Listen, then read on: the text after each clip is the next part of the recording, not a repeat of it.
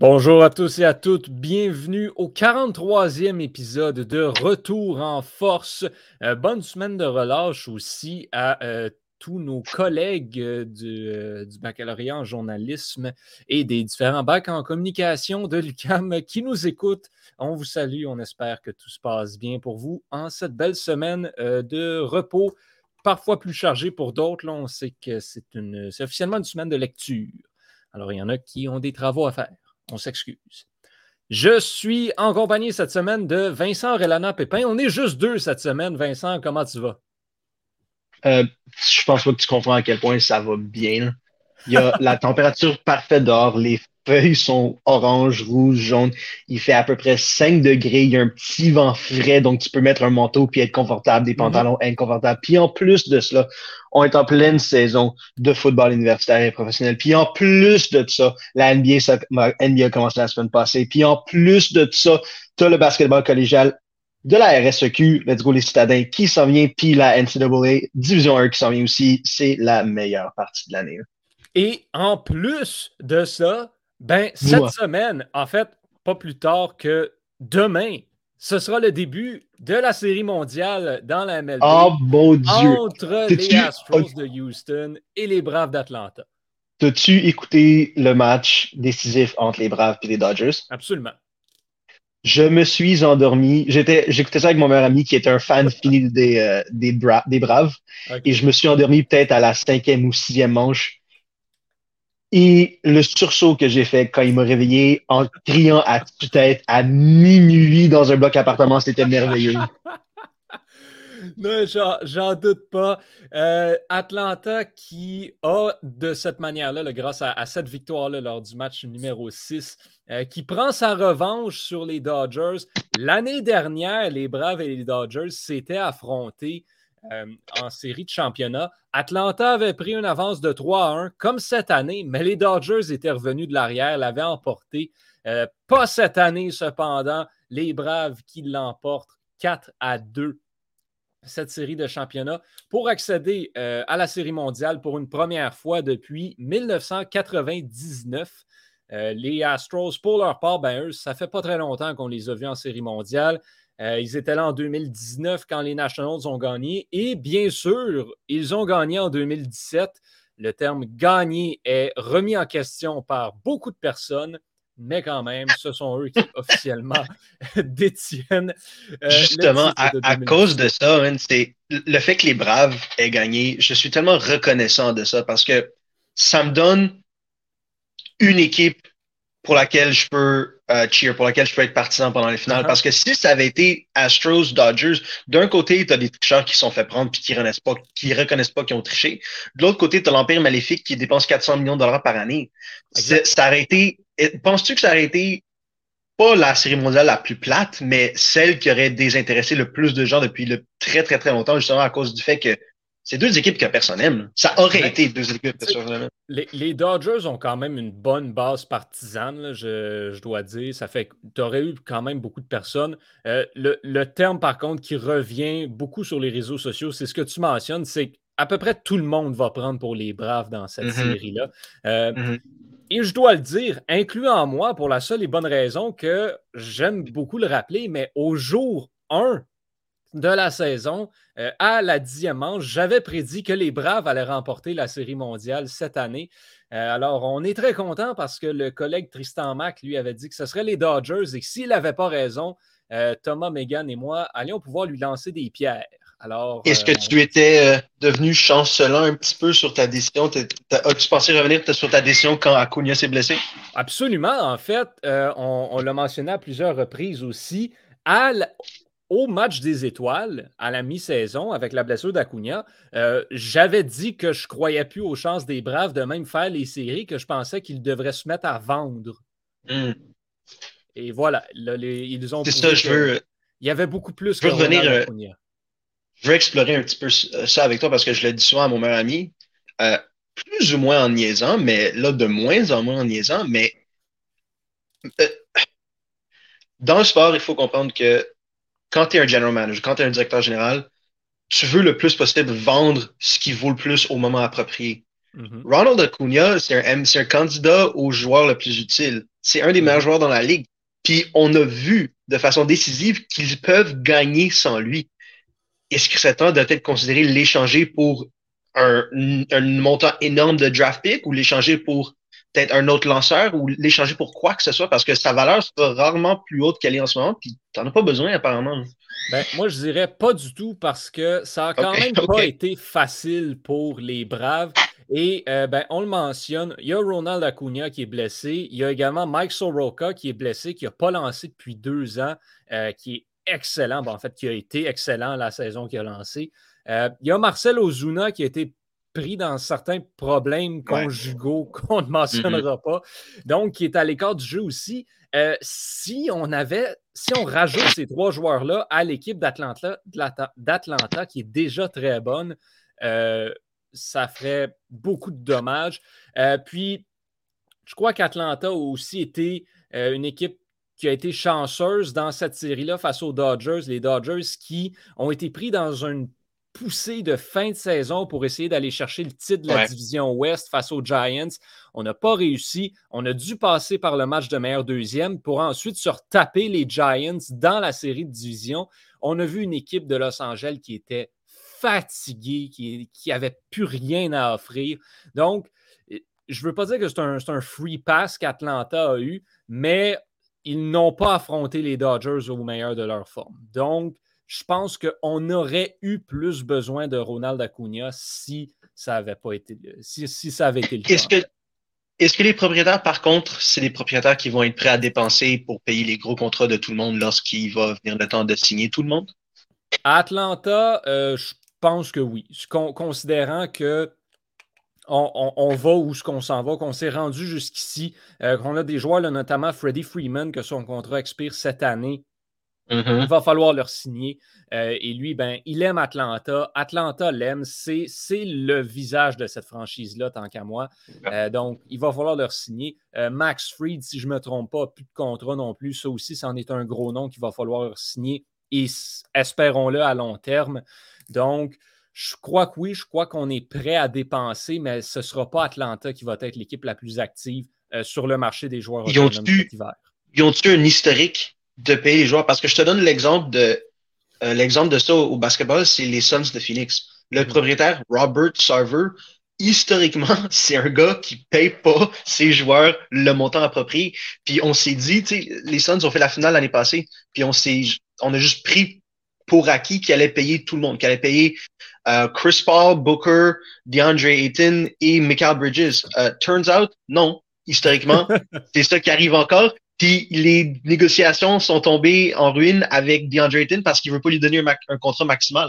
Est-ce que les, les, Braves ont l'historique de payer les dudes ce qu'ils valent ou ils essaient un petit peu de, de sauver un petit peu d'argent dans ce point là Je te dirais que ce qui est assez intéressant du côté des Braves, c'est que c'est la première fois en à peu près 20 ans qu'on se retrouve dans une situation où mm-hmm. on a plusieurs joueurs étoiles, où on domine euh, parce que tous les joueurs qui sont dus pour des contrats euh, étaient sur leur contrat d'entrée avant, si je peux me permettre. Il faut comprendre que dans la MLB, euh, comme pendant les sept premières années de ta carrière à peu près, tu appartiens à l'équipe qui t'a repêché. Fait que si tu ne fais pas échanger, tu es pogné avec eux. Donc, euh, ils n'ont pas encore eu à payer leurs gros joueurs étoiles. Hmm. Euh, hmm. Dans les années 90, Atlanta était la puissance de la MLB. Et là, ben, on n'a plus fait grand-chose jusqu'à il y a 3, 4, 5 ans. Euh, donc, on va voir, en fait.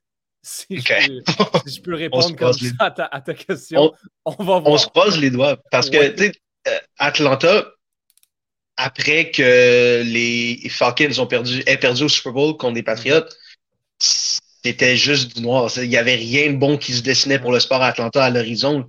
Mais tout d'un coup, tu as Trey Young puis les Hawks qui sont bons, puis tu as Atlanta qui se rendent aux séries mondiales.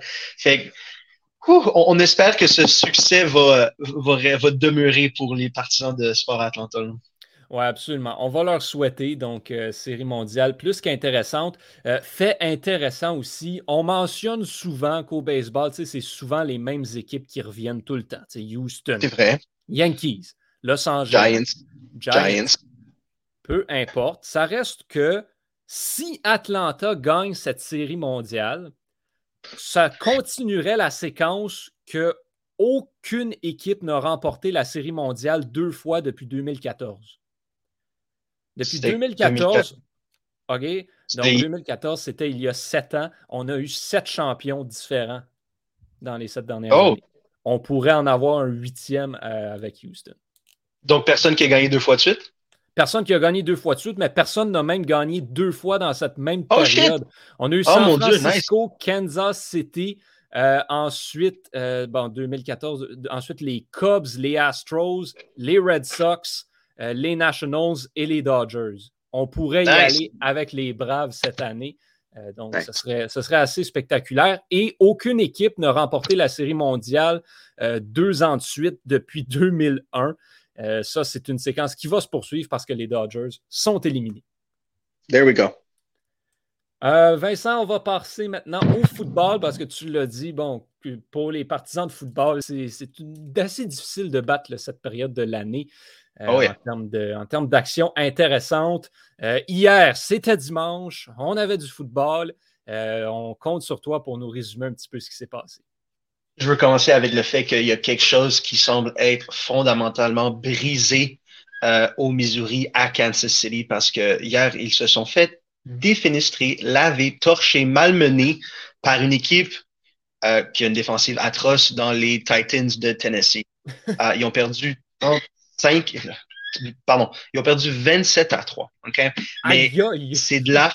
Oui, oui, non, non, c'était violent. Puis, tu sais, comme déjà compter juste trois points dans la NFL, c'est difficile. Compter trois points quand tu as Patrick Mahomes, mm-hmm. euh, ça devrait être impossible. Quand tu as Patrick Mahomes, Travis Kelsey, Tyreek Hill, ça devrait être impossible. Mais ce qu'on voit depuis le début de la saison, c'est que la NFL, c'est une ligue de réaction. Okay? Il y a toujours quelqu'un qui va arriver avec quelque chose de nouveau, avec un nouveau schéma offensif, avec un nouveau schéma défensif. Les 85 Bears, leur défensive, leur dime, euh, c'était quelque chose qu'on n'avait jamais vu et ils ont dominé deux, trois ans avec ça. Les Chiefs, on n'a jamais vu personne comme Patrick Mahomes. Donc, ça fait trois, quatre ans que leur offensive domine de façon historique. Par contre, les autres équipes, les 31 autres équipes réagissent à ça et s'adaptent. Et c'est, je crois, ce qu'on est en train de voir parce que tu peux pas demander. En fait, on pensait qu'on pouvait demander à Patrick Mahomes de juste se fermer les yeux, lancer à Hill et Kelsey, puis qu'il allait être bon comme ça pendant 10 ans. Mais ce qu'on a vu, c'est que le, schéma défensif clé, les façons pour contrer cette attaque ont été dévoilées la saison dernière avec, euh, premièrement, les Buccaneers qui ont battu euh, les Chiefs au Super Bowl en utilisant juste trois ou quatre joueurs pour aller chercher Patrick Mahomes. Donc, en mettant de la pression sur le carrière avec juste trois ou quatre joueurs, ils pouvaient double couvrir Kelsey, ils pouvaient double couvrir Tyreek Hill. Et donc, c'est ce qu'on voit. Et il y a aussi le fait que Travis Kelsey, c'est un joueur unique dans le sens où, à part Gronkowski, puis peut-être Aaron Hernandez, puis Shannon Sharp à quelques moments avec Denver, il n'y a pas de tight end de, de dans l'histoire de la Ligue qui a combiné ses habiletés puis ses capacités athlétiques. Et donc, c'est pour ça qu'il a dominé pendant 5-6 ans. Par contre, sorti du collégial l'année passée, on a les Devin Smith. Avant ça, on a les Levante David. Après, avant ça, on a eu Bobby Wagner, des joueurs défensifs avec la même taille, une vitesse similaire, une vision similaire. Et donc, quand on a vu Levante David puis Devin Smith des Buccaneers l'année passée contrer Travis Kelsey de façon efficace au Super Bowl, les autres équipes se sont dit, faut qu'on aille se trouver un joueur similaire pour contrer Kelsey si on veut avoir espoir de compétitionner avec les Chiefs au moment clé.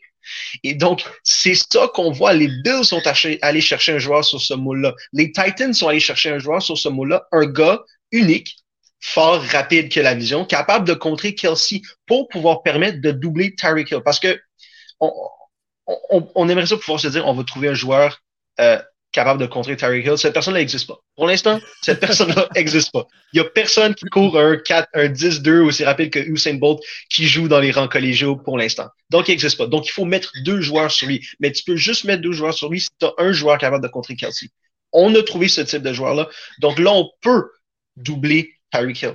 Puis ensuite de ça, ça devient la responsabilité du directeur général de trouver des armes qui vont être capables d'être pas aussi efficaces one-on-one, que Hill et Kelsey, mais qui vont être capables, tu sais, de, avec la somme de leur partie, d'être efficace contre des défensives.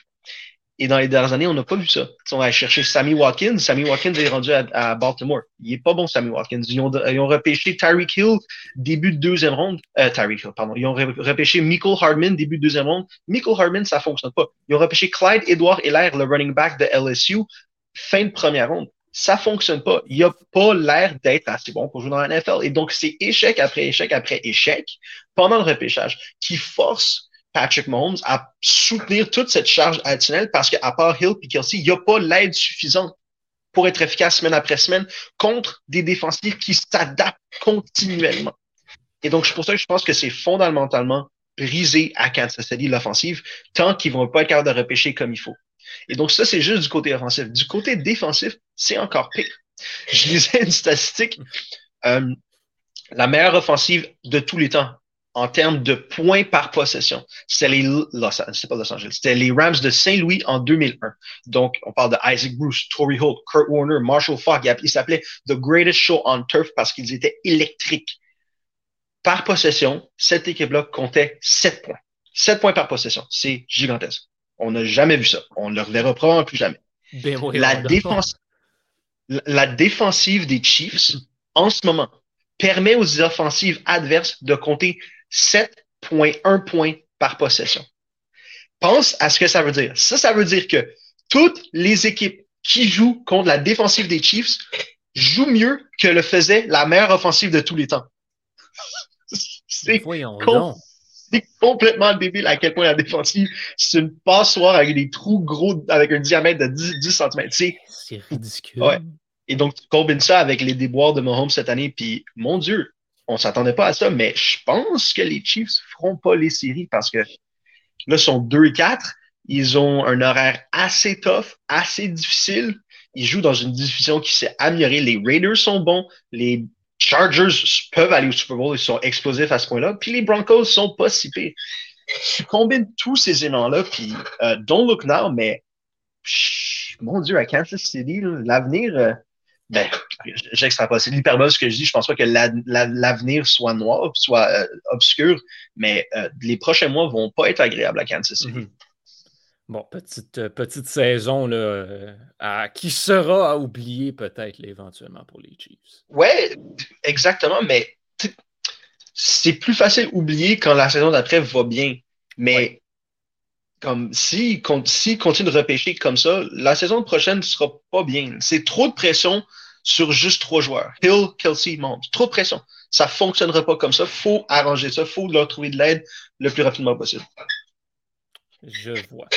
Euh, est-ce que tu avais d'autres euh, d'autres matchs que tu voulais survoler? Je pourrais faire tous les matchs, mais l'autre plus important, c'est. Euh, je vais parler des Bengals de Cincinnati. Mm-hmm. Parce qu'après la semaine passée, pardon, il y a deux semaines, tout le monde pensait que la meilleure équipe dans la ligue, c'était les Chargers de San Diego. Non, je m'excuse. Chargers de Los Angeles. pardon, Chargers de Los Angeles. Et ils méritaient ce titre parce qu'ils venaient de dominer des bonnes équipes. Ils étaient excellents. La semaine passée, ils se sont fait ramasser euh, par comme 25 points contre les Ravens. Et donc, tout le monde a attribué le titre de meilleure équipe dans la Ligue aux Ravens. Puis les Ravens l'ont mérité parce qu'ils avaient battu l'équipe, la meilleure équipe préalable. Et là, cette semaine, les Ravens arrivent à la maison. Ils jouent les Bengals de Cincinnati, que personne n'a vu venir, incluant moi. Je pensais qu'elle allait être un petit peu frisky, je pensais qu'elle allait être difficile à jouer, mais je ne les voyais pas venir comme ça. Les Bengals, ce qu'ils ont fait pendant la saison, puis je, les pensais stupides d'avoir fait ça, d'avoir fait ça, pardon, parce qu'ils ont dépensé énormément d'argent défensivement. Leur défensive les dernières années était atroce et donc ils se sont dit on va remédier à ça. On va aller chercher Trey Flowers, on va aller chercher Hendrickson, on va aller chercher Hubbard, on va aller chercher Oju, peu importe, un autre linebacker, pardon, un safety. Des gars, pas extraordinaires, pas des Pro Bowlers, pas des All-Pro, pas des gars à qui tu vas donner 100 millions de dollars. Des gars serviables, des gars rapides. Par contre, la clé pour eux, ça a été ça. Ils sont allés chercher quatre gars, trois niveaux défensifs extrêmement rapide parce qu'ils se sont dit, on est dans une division avec Nick Chubb, Kareem Hunt, Odell Beckham, on est dans une division avec Lamar Jackson, J.K. Dobbins, on est dans une division avec Chase Claypool, Juju Smith-Schuster, pardon, Najee Harris, tous des gars extrêmement rapides. On va contrer ça en allant chercher autant de vitesse à la défensive. Et donc, ces quatre agents libres, wow, ça buzz, c'est comme des abeilles sur le terrain, ça vole, c'est vite sur la pelouse, c'est extrêmement rapide. Et avec cette vitesse, ils ont été capables de contrer les mouvements latéraux, extrêmement rapides également, de Lamar Jackson. Personne au monde peut couvrir Lamar Jackson. C'est un athlète aussi spécial que ça. Mais encore une fois, quand tu additionnes plusieurs éléments ensemble, tu mm-hmm. peux le ralentir. C'est ce que les Bengals ont prouvé cette semaine, hier, pardon. C'était excellent. Puis, du côté offensif, ils ont repêché cette année Jamar Chase, qui a joué à LSU avec euh, Joe Burrow. Ils ont joué pour la meilleure équipe de tous les temps au collégial américain, LSU en 2019. Il est aussi électrique qu'on pensait. Il est, dans la même conversation en ce moment au niveau statistique que Randy Moss en 2007. Comme c'est inimaginable. On parle dans ses sept premiers matchs, au-dessus de 750 verges, 8 touchdowns, un truc complètement débile. Et donc, sa connexion avec Joe Burrow, c'est pas un flou, c'est pas euh, un feu de paille. On le sait que ça va continuer parce qu'ils font depuis 2019 ensemble. Donc, on n'est pas inquiet pour ça. Tu as T. Higgins qui fait 6-4, 6-5, qui peut aller chercher les balles contestées en hauteur. Tu as CJ Uzama qui connaît une recrudescence de carrière parce que moi, je pensais qu'il avait pris sa retraite comme en 2015. Apparemment, non. Puis, euh, encore une fois, il est, il est aussi rapide qu'il était euh, il y a de cela 6-7 ans. Donc, quand tu combines tout ça, puis rajoute au fait que Joe Burrow sont toujours pas capables de le protéger adéquatement, mais c'est un dude tellement tough. Il va se faire frapper, il va se relever, puis il va la relancer à, Joe, euh, à, Chase ou Higgins ou Boyd ou Auden Tate ou Uzama, même si un gars de 350 livres qui est en train de tomber dessus. Il veut gagner, il n'a pas peur de se faire frapper pour gagner. C'est extrêmement impressionnant. Puis euh, don't look now, mais ils se retrouvent premiers dans la AFC Nord. Puis, mon Dieu, leur horaire semble pas trop. Je serais pas surpris de voir Cincinnati au premier rang ou au deuxième rang de la conférence américaine euh, venue décembre. On va surveiller ça de près, assurément. Euh, juste une, petite question. Euh, quand est-ce que les Cardinals vont perdre? J'aimerais, regarde, je suis un fan des 49ers, donc quand les équipes de cette division-là vont bien, j'aime pas ça. Donc j'aimerais pouvoir te dire la hmm. euh, semaine prochaine. Mais ça, ils jouent qui la semaine prochaine? Donne-moi deux secondes, je vais te dire ça immédiatement. ah, ils jouent euh, peut-être la semaine prochaine, les Packers. Green Bay. Ouais, c'est ça.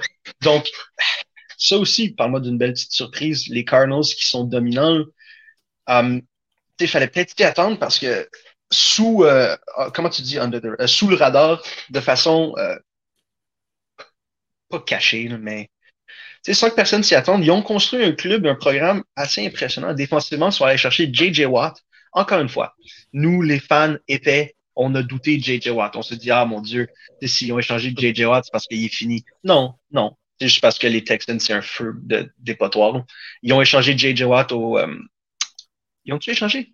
Non, il l'a pas signé, puis ensuite il a signé euh, à Arizona. Donc, lui fait un job extraordinaire. Tu combines ça à Chandler Jones, tu combines ça de l'autre côté de la balle à AJ Green. Encore une fois, AJ Green, on pensait qu'il était fini à Cincinnati. Il jouait pour les Bengals pendant 10 ans. On pensait qu'il était fini. Je pense qu'il y a eu un torn ACL, il y a eu une blessure à chaque partie de ton corps. Donc, c'est encore une fois, c'est des parties vieilles que personne voulait parce que tout le monde pensait que c'était fini, puis tu les as combinées, puis hey, magie, ça fonctionne des deux côtés de la balle. Puis, je veux pas euh, dénigrer ce que fait Kyler Murray, parce que si la saison se finissait maintenant, ce serait lui le MVP. Kyler Murray, c'est Lamar Jackson, mais peut-être avec un meilleur bras. Il est moins rapide, moins shifty, mais un meilleur bras. Il a une meilleure présence dans la bouteille de protection de sa ligne offensive. Fait que tu combines ça avec. C'est juste, à un c'est juste trop d'options du côté offensif. Tu as AJ Green, tu as Christian Kirk, tu as DeAndre Hopkins. AJ Green et DeAndre Hopkins ont été les meilleurs receveurs de la ligue pendant un bout. T'as Christian Kirk qui a joué à Arizona State, non, Texas A&M, qui est bon, il est serviable. Puis tu rajoutes à ça un petit, j'allais dire un, mot méchant, mais c'est un petit garçon, il est minuscule. Rondell Moore doit faire 5, 7, 5, 8. Il a joué pour Purdue l'année passée, puis il n'a pas été hautement repêché parce qu'il s'est blessé. Il a eu une blessure grave, puis il n'a pas joué de l'année. Mais ce gars-là est électrique. En plus de, pouvoir retourner des bottées avec précision, avec férocité, avec agressivité, tu lui donnes la balle n'importe où sur le terrain, puis s'il est capable de se développer comme un pied, un pied et demi d'espacement contre son défenseur, il pourra pas, il est tellement rapide que personne peut le rattraper. Il est électrique à ce point-là. Et donc, c'est juste une combinaison de parties qui sont allées chercher un peu partout dans la ligue, au repêchage aussi. Puis, ça semble fonctionner en Arizona. Absolument. 7-0 pour commencer la saison. Ah ouais. Pourquoi ah pas? On va, on va changer maintenant pour aller dans, euh, dans la Formule 1 parce qu'il y avait un Grand Prix hier du côté des États-Unis. Je l'ai manqué parce que été occupé à décrire un match de volleyball, match euh, assez intéressant, mm. je dois dire. Mais euh, le Grand Prix aussi a été intéressant. J'ai réécouté des séquences en rentrant à la maison. Et ben, c'est Max Verstappen qui est sorti vainqueur de cette, de cette épreuve dans une course pas spectaculaire au niveau des dépassements, mais spectaculaire dans les stratégies. Mercedes qui a tout fait parfaitement dans cette course-là pour envoyer Hamilton vers la victoire, mais Max Verstappen qui a retenu euh, son rival dans les derniers tours de la course et surtout dans les six derniers tours où euh, Hamilton était parti pour la gloire, avait des pneus plus récents, avait le DRS. Euh, Verstappen était pris en arrière euh, de la Haas de Mick Schumacher qui ne voulait pas se tasser. Euh, c'était désastreux pour Red Bull. Christian Horner qui a dit en blague qu'il avait fait faire une attaque, une attaque cardiaque durant cette course-là, tellement les émotions étaient élevées. et finalement, ben Verstappen a résisté, a remporté cette course-là pour se donner une plus, grande priorité euh, au championnat des pilotes avec seulement cinq courses à faire à la saison. Euh, donc, bon, Hamilton qui est toujours tout juste derrière lui. il y a 12 points d'écart entre les deux. c'est vraiment, c'est rien. Ça peut changer en une seule course. et ce sera extrêmement intéressant à surveiller oui. C'est combien de points pour une victoire? C'est combien de points pour une deuxième?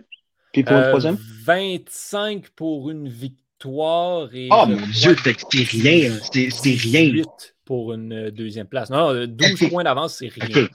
OK. C'est vraiment rien. Euh, donc, c'est.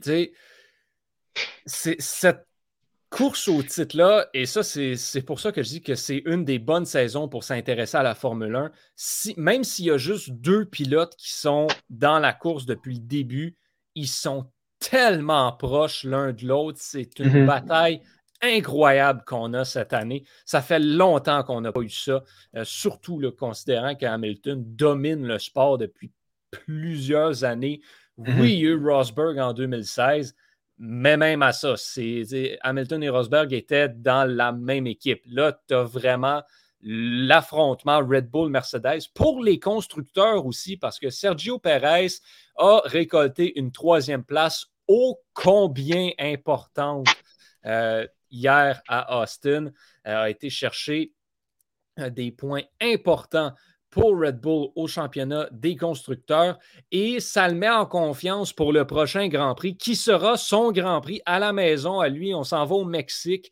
Euh, Perez qui va vouloir livrer tout un spectacle pour la foule locale euh, et mettre la pression sur les Mercedes. Je m'attends personnellement à voir euh, Perez être dominant à Mexico euh, et Verstappen aussi parce que la Red Bull est supposée être meilleure que la Mercedes euh, dans un circuit comme Mexico. Mais encore là, on s'attendait à ce que Mercedes ait une meilleure voiture en fin de semaine.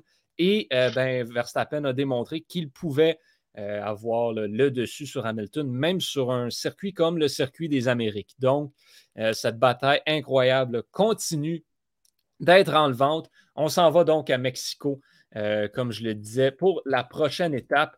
Euh, et ensuite de cela, ben, ça, va juste devenir encore plus intéressant. Donc, on, a le Mexique le 7 novembre. Et ensuite, ben, on s'en va, euh, on s'en va au Brésil, à Interlagos, un autre circuit sur lequel Red Bull devrait avoir du succès. ensuite, c'est le Qatar qui est de retour au calendrier. Grosse surprise cette année, le Grand Prix du Qatar qui avait été annulé, puis là revient comme par magie euh, au calendrier. Et ensuite, ben, ce sera un nouveau circuit euh, en Arabie Saoudite, le circuit de Jeddah, qui est supposé être hein? le circuit le plus rapide du calendrier de Formule 1. Donc, ça, ça va être une course qui sera extrêmement intéressante.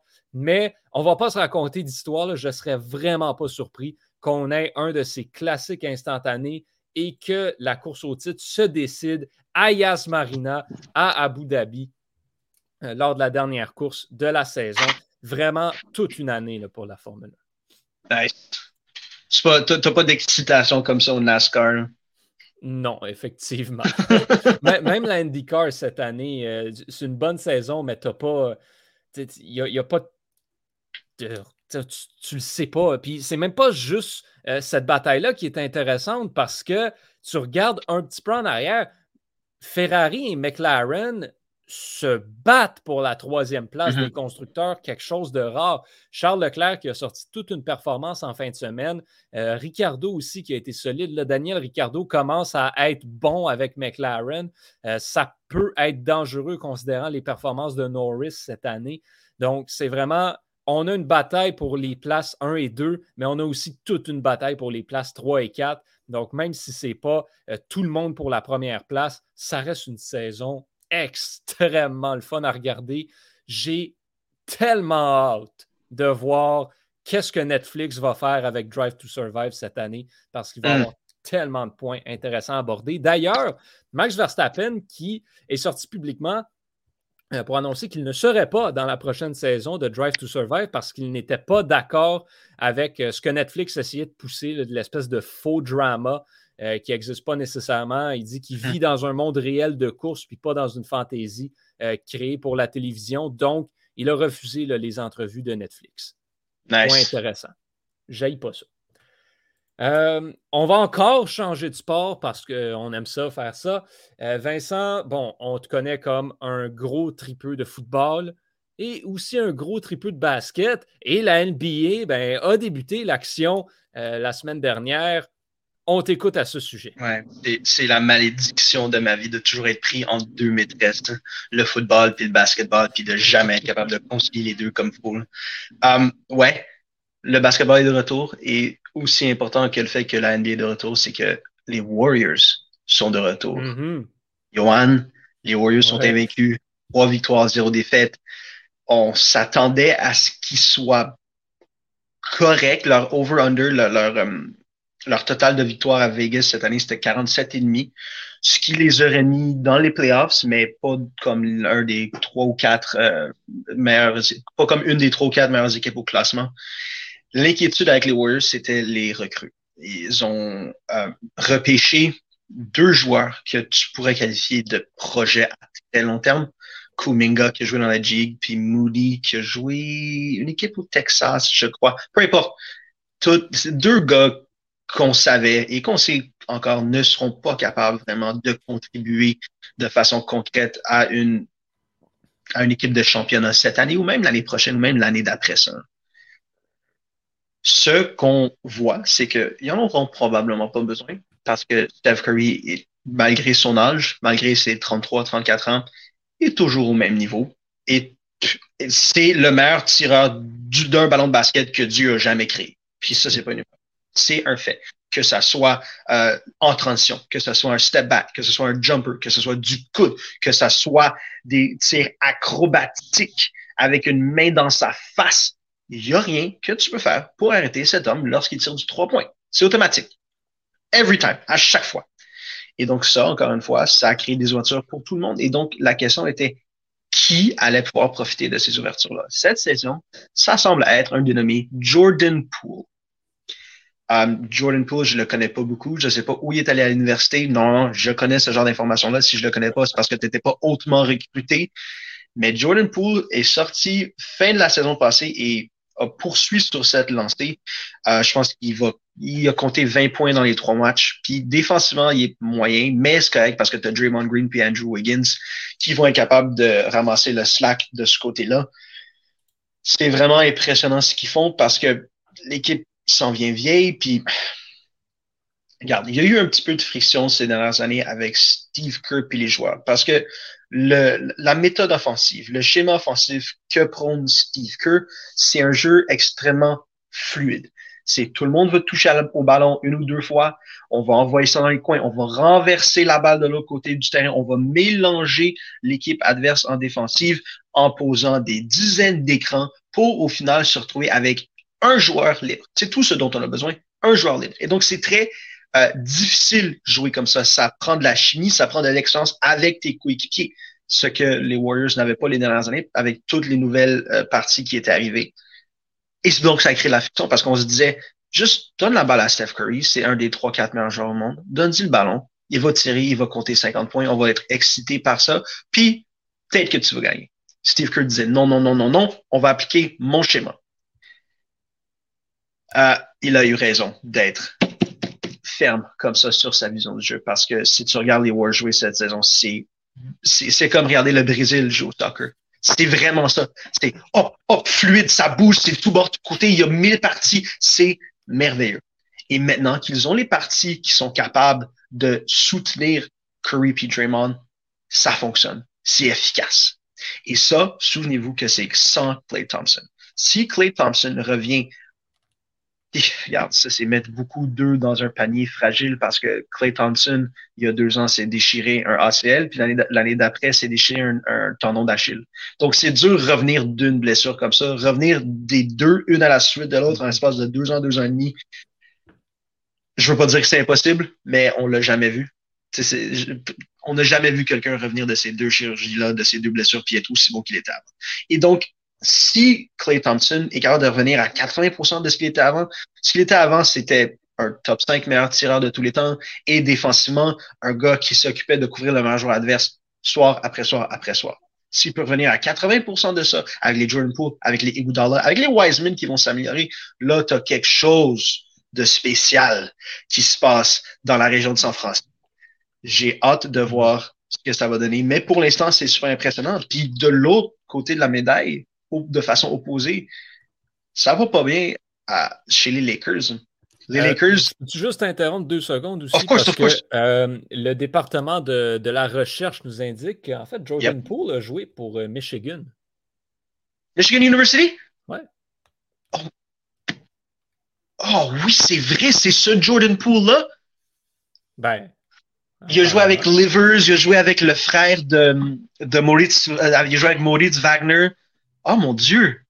Ben, regarde, euh, je suis encore plus excité que je l'étais sur, sur les Warriors parce que ils ont un Wolverine. Let's go. Merci pour cette information, Johan. C'est très gentil. Euh, non, c'est vrai. C'est pas toi qui me l'as donné. C'est le département de statistique. Le de la recherche. ben ouais, donc. Oui, let's les go, Lakers. Ouais, les Lakers. Um, quand tu LeBron James et Anthony Davis, on aime croire que tu peux mettre n'importe quoi autour de ces gars-là, puis ça va être une bonne équipe qui peut se rendre à la finale de la NBA. Puis c'était vrai. Exact. Exact. Mais mon Dieu, ça n'a pas l'air d'être le cas cette année parce qu'ils ont entouré ces gars-là, tu sais. Puis, vous savez que je déteste LeBron, puis je vais le blâmer pour beaucoup, mais je vais toujours avoir une raison de le blâmer. Cette année, je blâme les déboires des Lakers sur lui parce que, veux, pas, LeBron James, d'une certaine façon, c'est ton directeur général également il n'y a, pas un directeur général qui va signer un joueur sans le demander à LeBron avant, si LeBron est son équipe. Et donc, signer Carmelo Anthony, qui a 36 ans et qui ne sert plus à grand-chose, euh, ni offensivement ni défensivement, c'était une décision de LeBron James. Si LeBron James veut pas, veut pas euh, Carmelo Anthony, il ne sera pas là. Si LeBron James ne veut pas échanger Kyle Kuzma, euh, Montrez Harrell, puis des Caruso, si LeBron James ne veut pas voir tout ça échangé pour Russell Westbrook, ce ne sera pas fait.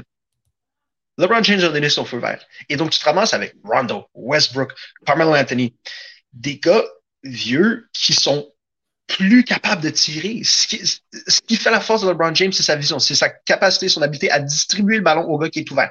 À chaque fois, il prend toujours la bonne décision. Et donc, quand tu as des gars qui sont de tirer, comme il l'avait euh, à Cleveland, avec les Kyrie, avec les Love, avec les Jones, quand tu as des tireurs comme il y avait euh, à Miami, avec les Bosch, les Wade, encore une fois, Jones, Chalmers, Mario Miller, quand tu as des tireurs autour de LeBron, ça fonctionne. Là, tu l'entoures de gars qui sont pas capables de tirer, donc ça ralentit le jeu. Puis c'est plus pire que ça, c'est des combinaisons qui fonctionnent pas. Tu as Dwight Howard, qui a jamais été capable de tirer, même de la ligne de lancer franc. Tu as Russell Westbrook, qui jamais, et ça n'a jamais été un tireur efficace. Puis tu couples ça à Rondo. C'est trois gars qui vont jouer beaucoup de minutes pour toi, mais tu peux pas les jouer ensemble parce que quand tu les joues ensemble, tu n'as pas d'espace. C'est des gars qui vont se retrouver dans la peinture, tu n'as pas d'espace pour des tireurs, fait que tu peux pas les jouer ensemble, puis tu payes beaucoup trop d'argent. Puis défensivement, c'est atroce. Russell Westbrook, décide de ne pas jouer la défensive. Il pourrait, c'est un père, mais il prend la décision de ne pas jouer la défensive. That's it. Tu peux pas jouer ces gars-là ensemble. Puis quand tu joues avec LeBron et AD, ça fonctionne pas non plus. Donc, c'est juste un amalgame de parties qui font aucun sens ensemble. Puis, j'ai pas l'impression que ça va s'améliorer pour les Lakers parce que l'Ouest est fort, Johan. L'Ouest, tu as les Utah qui sont invaincus, sont 2-0, mais sont invaincus, qui, mm-hmm. qui a pas mal la même équipe, mais tu as Donovan Mitchell, que j'ai aucun doute va monter de niveau. Tu as Phoenix, qui est la même équipe qui s'est rendue en finale l'année passée. As Golden State, tu as les Clippers, que je pense que c'est l'autre équipe de Los Angeles, que ça va également très mal aller parce que les gens se disent ils vont être aussi bons même sans Kawhi, qui jouera probablement pas de l'année. Il s'est pas déchiré un ACL, il s'est like, étiré un ACL, whatever, peu importe. Euh, moi, j'ai l'impression qu'il jouera pas. Puis, tu sais, dans l'Ouest aussi, tu as, les Nuggets, tu as Jamal Murray qui va venir, tu as les Grizzlies qui sont surprenants parce que Jamal, euh, John Morant a viré complètement fouillant. Il a drop 40 points dans la face des Lakers. C'était merveilleux. Mais donc, l'Ouest est fort. Puis, ça va être difficile d'accumuler des victoires quand tu as une équipe qui fait pas de sens comme l'équipe des Lakers actuellement. Donc, ça se dessine mal. Puis je, vais parler de l'Est assez rapidement. Euh, les Bulls vaincu aussi 3-0. C'est vraiment surprenant parce que les Bulls ont pris euh, la même formule que les Lakers. C'est toutes, c'est toutes des parties qui sont bonnes ou qui ont été bonnes à un moment. Les Lakers, c'est Dwight Howard qui a joué joueur défensif, Russell Westbrook MVP, Carmelo scoring champion. Les Bulls ont fait la même chose. Les, Lakers auraient une équipe All-Star euh, il y a six ans. Ouais, il y a 10 ans, exact. Exact. Il y a 10 ans, il serait invaincu. Mais les Bulls ont pris un petit peu la même méthode. ils ont échangé l'année passée pour Nikola Vucevic, qui est un centre, qui est capable d'étirer le terrain parce que c'est un bon tireur. Ils sont allés chercher euh, Zach Levine l'année d'avant, qui c'est un bon marqueur, mais défensivement, c'était moyen. Ils sont allés chercher euh, DeMar DeRozan, qu'encore une fois, il y a 10 ans, DeMar DeRozan était extraordinaire. Mais tu sais, c'est donc, encore comme les Lakers, plusieurs parties qu'on ne savait pas si ça allait fonctionner ensemble. Pour l'instant, ça semble fonctionner. Et tout ça est contingent sur le fait que Zach Levine, cette année, euh, cet été, pardon, l'été passé, a joué aux Olympiques. Donc, il a côtoyé les Devin Booker, il a côtoyé les Jason Tatum, il a côtoyé les Harden, les Durant. Moi, je suis persuadé que cette expérience-là pour, non seulement pour lui, mais beaucoup de joueurs avant lui, c'est extrêmement formateur parce que tu vis, basically, tu côtoies ces gars-là 24 heures sur 24. Des gars qui ont gagné, qui vont continuer à gagner, des gars avec une éthique de travail légendaire, et tu les côtoies, et veux, veux pas, tu vas apprendre d'eux. Et Zach Levine, ce qu'il nous a démontré aux Olympiques, c'est que, oui, offensivement, il est excellent. Mais mon Dieu, défensivement, on ne savait pas. Il a été capable de shutdown des meilleurs joueurs de l'Espagne, de la France, de la Slovénie. Et donc, il rapporte ça avec lui, ces apprentissages-là, à Chicago, et il applique ça dans la NBA. Puis pour l'instant, ça fonctionne très, très, très, très bien. Je suis vraiment content. Rapidement, un mot sur, euh, pas qu'on va manquer de temps, mais les gens vont se tanner que je parle de basket. Euh, les Pelicans, euh, tu sais, quand j'utilise l'expression feu de dépotoir, je parle vraiment de ça les Pelicans, leur total de victoire cette année à Vegas était de 43, ce qui était de la folie. C'était le pari le plus facile à faire de tous les temps. Zion est blessé. Il a un pied brisé. C'est leur majeur de loin. Il jouera probablement pas des trois premiers mois de la saison. Ils gagneront pas sans lui. Oui, Brandon Ingram, pardon, est bon, mais il n'est pas le calibre de Zion. Il n'est pas du calibre de joueur qui peut transporter une équipe vers la terre promise, même pas proche. Et donc, rapidement, 30 secondes sur Tate Zion, euh, joueur le plus électrique qu'on a vu repêcher depuis LeBron James, mais son embonpoint fait en sorte qu'il est tout le temps blessé. Je comprends pas comment un gars qui va se faire payer des centaines de millions de dollars fait pas attention à sa forme, fait pas attention à sa forme pour pouvoir allonger sa carrière. Tu sais, quand tu fais 300 livres puis tu sautes 3-4 pieds dans les airs, veux pas, ça va user tes jointures plus rapidement que si tu en faisais 225 ou 250. Il, a, il semble pas avoir compris ça ou il semble pas vouloir remédier à ça parce que il veut euh, get out, il veut partir de New Orleans le plus rapidement possible, ce qui serait une solution. Mais pour l'instant, ça se dessine très très mal pour les Pelicans. Eh bien, on va, on va encore une fois surveiller ça. Bon, c'est sûr que, comme on le mentionne, mettons du côté de la LNH, c'est le début de saison. Faut pas paniquer. C'est la clé pour, euh, pour le début de ces équipes. Mais force est d'admettre qu'il y en a pour qui ça regarde juste, plutôt mal. Juste rapidement là-dessus. Euh, on est des fans. C'est dans le sang des fans de paniquer rapidement, puis de, de overreact, puis de réagir à tout. C'est ce qu'on aime faire, puis ça ne changera jamais. non, ça c'est sûr et certain. All right. Euh, on va euh, ben, on va changer de sport à moitié. Je veux parler encore de course automobile, mais je veux parler d'une série, d'un championnat qui euh, a attiré un peu plus l'attention cette année, mais a quand même pas tant été abordé. C'est la W Series. Euh, la W Series, qu'est-ce que c'est essentiellement? C'est un championnat euh, de, course de formule de monoplace pour les femmes seulement, qui s'apparente à la Formule 3, mais qui est euh, complètement égal d'un point de vue mécanique. Donc, euh, hmm. le même, euh, même moteur, même châssis, même toutes les voitures sont pareilles pour tout le monde. Donc, c'est à compétition égale sur toute la ligne que la meilleure pilote gagne. C'est ça qu'on avait. bon, ça, c'était la deuxième saison, en fait, de la W Series cette année. Ça, ça avait été annulé l'année dernière à cause de la COVID. Donc, on en avait une en 2019. Et là, c'était de retour cette année encore.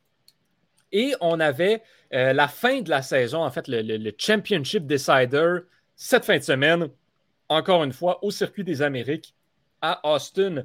Euh, on avait deux courses pour conclure la saison. Donc, euh, on avait eu les six premières étapes en Autriche. il y en a eu deux en Grande-Bretagne, en Hongrie, à Spa et à Zandvoort. Là, on en avait deux à Austin, au Texas, et on arrivait aux États-Unis avec une égalité parfaite euh, pour la tête du championnat entre Jamie Chadwick de euh, Racing, qui, elle, était la championne en titre, avait remporté la série en 2019, et l'autre, c'était Alice Powell de Racing X. Euh, les deux pilotes arrivaient à Austin avec 109 points au classement général. Et donc, c'était entre ces deux-là que ça allait se jouer. On avait, euh, on avait pas mal de. Euh, on avait pas mal de, pilotes qui n'avaient pas pu participer ou qui ont participé à mhm. moitié en fin de semaine. Ça n'a pas été facile. Irina Sidorkova, notamment la pilote russe, qui a vu son visa être euh, oh non. refusé. Elle n'a oh pas pu se présenter aux États-Unis. C'était un peu n'importe quoi. Euh, quand tu vois un Russe avec un visa refusé, tu te poses des questions sur ce qu'il y avait dans ses bagages. Ouais, ben, c'est un peu tout ça. Puis là, ensuite, on a eu Abby Eaton et Martha Garcia qui ont comme été malades, qui ne se sentaient pas bien, qui n'ont pas pu prendre part à la dernière course. Bref, on, avait presque la moitié de la grille qui n'était pas là pour la, deuxième course. C'est un peu euh, un petit peu spécial. Euh, tout ça pour dire qu'on a quand même pu voir euh, Abby Pulling, la jeune recrue qui est en, qui est en F4 présentement, qui, elle, ben, ça l'a poussée à rentrer plus tôt que prévu, peut-être à temps plein. Elle a été chercher la pole position pour, pour la première course et a terminé deuxième dans la deuxième course. Donc, superbe performance pour Abby Pulling. Euh, qui est rentré à temps plein à la fin. Euh, sinon, euh, bon, Emma Kimilainen, la Finlandaise, qui a continué aussi d'être la, meilleure troisième qu'on pouvait demander. Ça a vraiment été une course, une compétition à trois pilotes cette saison entre Chadwick Powell et Kimilainen. Elle a terminé deuxième et troisième lors des deux courses. par contre, ça se jouait, comme je l'ai dit, entre Jamie Chadwick et Alice Powell. Et Powell a connu une qualification désastreuse.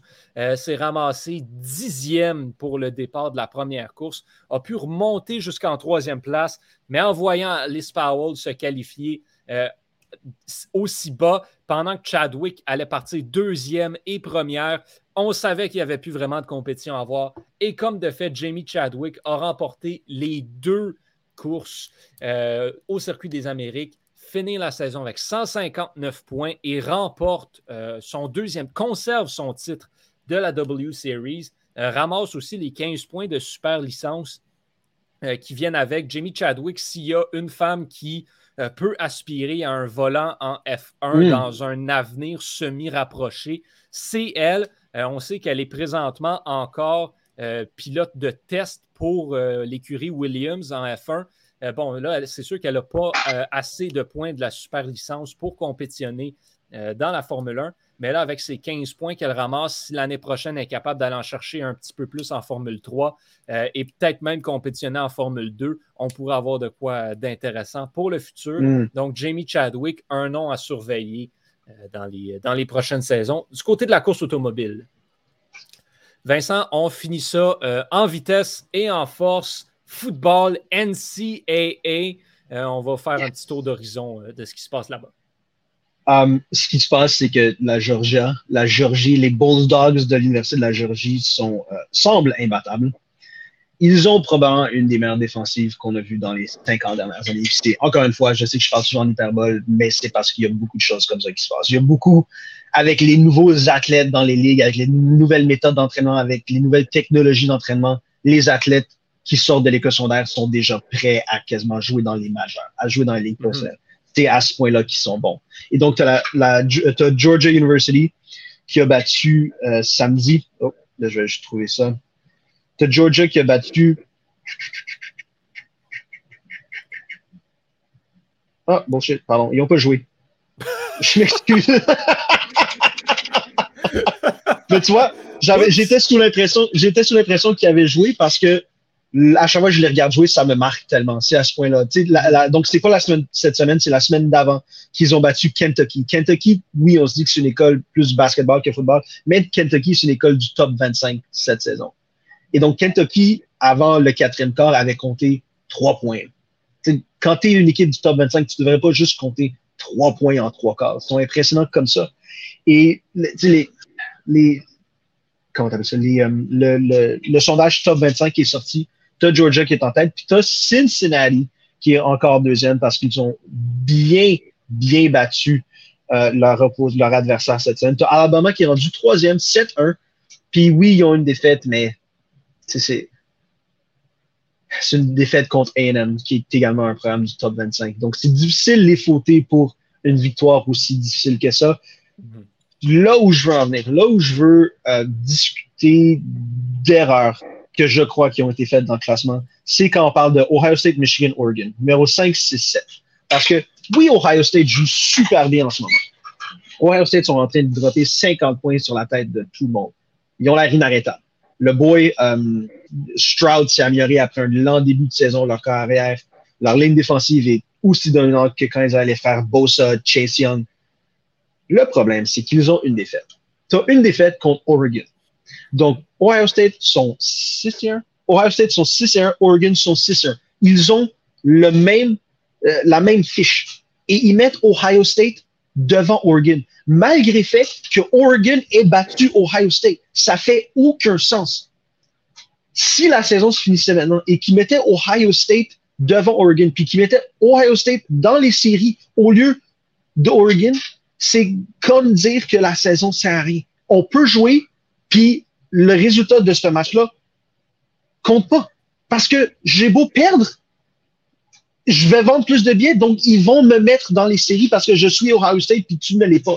C'est insultant. Je, puis même le fait qu'Ohio State est devant Michigan, Michigan, on est 7, oh, pardon, excuse, intégrité. Michigan est 7, a 7 victoires, 0 défaites. Michigan ne devrait pas se retrouver derrière Ohio State. Je trouve ça complètement ridicule comment le comité est juste en train de cracher dans la face de la saison régulière puis de dire que ça compte pour rien, que ça sert à rien. Les victoires comptent pour rien. Si tu mets Ohio State devant ces équipes-là, les victoires et les défaites comptent pour rien. C'est fâchant. Il faut remédier à cette situation-là. Et peut-être que la solution, c'est ce qu'ils ont proposé, c'est donc des séries à huit équipes au lieu de quatre équipes ou des séries à douze équipes. Mais même là, ces débats-là vont juste redescendre dans le classement. Donc, au lieu de se débattre 5 euh, contre 4, contre 7, contre 3, si c'est 12, on va aller débattre les 12 contre 14, contre 15, puis les, fiches vont, on parlera pas de 7-1 versus 7-0, on va parler de euh, du 8-3 versus du 7-4. Encore une fois, c'est peu importe où ce débat-là a lieu dans le classement, le, la cause, ce qui cause problème, c'est l'importance que le comité n'accorde pas à la saison régulière. Peu importe où dans le classement on a cette discussion-là. Puis jusqu'à ce que ça soit réglé, pas que je suis désenchanté. Je te mentirais si je te disais que j'allais plus l'écouter, mais ouais, je me pose des questions sur l'utilité de la saison régulière si on va tout le temps mettre les mêmes équipes dans les playoffs. Mm-hmm. Non, je suis d'accord, je suis d'accord avec toi là-dessus. Tu peux pas. Tu as dit le mot parfait selon moi. C'est insultant à un moment donné pour, pour d'autres équipes de voir comment certaines écoles vont avoir un passe-droit pour des raisons pas. Tu sais, à un moment donné, c'est ça. Il faut que tu décides est-ce que tu es une ligue sportive ou tu es une business? Tu peux pas être les deux. Tu peux pas récompenser la rentrée d'argent au détriment des performances sportives et te considérer comme une ligue de sport sérieuse. Tant qu'à moi, tu peux pas faire ça. Exact. Puis ce, qui m'inquiète, parce que là, Cincinnati a battu Notre-Dame. C'était leur plus gros match, c'était le plus gros match sur leur horaire. Ils n'ont pas de match difficile ensuite. Cincinnati va finir la saison avec.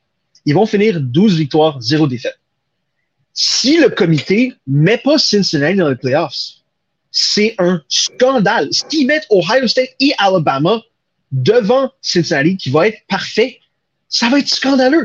Et ça va juste, comme tu le dis, ça va être pour l'entrée d'argent. Ça va être purement ça. Puis ça va être fâchant. Exact. Euh, tu peux pas, pas avoir une équipe invaincue, pas faire les Ils l'ont fait il y a cinq ans. ils l'ont fait euh, avec UCF. UCF était invaincu. Puis l'affaire avec UCF il y a 6-7 ans, c'est que l'argument pouvait être fait qu'ils n'avaient pas battu de bonnes équipes. J'étais pas d'accord avec la décision, mais tu peux argumenter pour la décision de ne pas les mettre dans les séries. Cette année, tu peux pas argumenter ça pour Cincinnati parce que Cincinnati a joué des bonnes équipes. Ils ont battu Notre-Dame quand Notre-Dame était top 25. Tu peux pas avoir cet argument-là. Et donc, ce qu'ils font cette année, c'est juste tout, tout, lancé par la fenêtre la saison régulière. Et boy. Bon, ben écoute, euh, peut-être qu'on aura euh, peut-être qu'on aura un scandale à, ah ouais. qui pourra servir de bon point à débattre dans un épisode futur. Je pense qu'on en a donné beaucoup là, cette semaine euh, à suivre dans les prochains épisodes. Là. Bon, c'est sûr qu'avec la, la, NBA, le baseball, le football, la F1, on, on, aime ça parler de, ce sport-là, toi et moi, donc c'est sûr qu'on va surveiller ça de près pour les prochains épisodes. Merci beaucoup, Vincent. Merci à vous qui écoutez. Euh, bonne semaine, tout le monde. On se retrouve la semaine prochaine pour le 44e épisode de Retour en force. D'ici là, portez-vous bien au nom de toute l'équipe. Je suis Yohan Carrière. À très bientôt.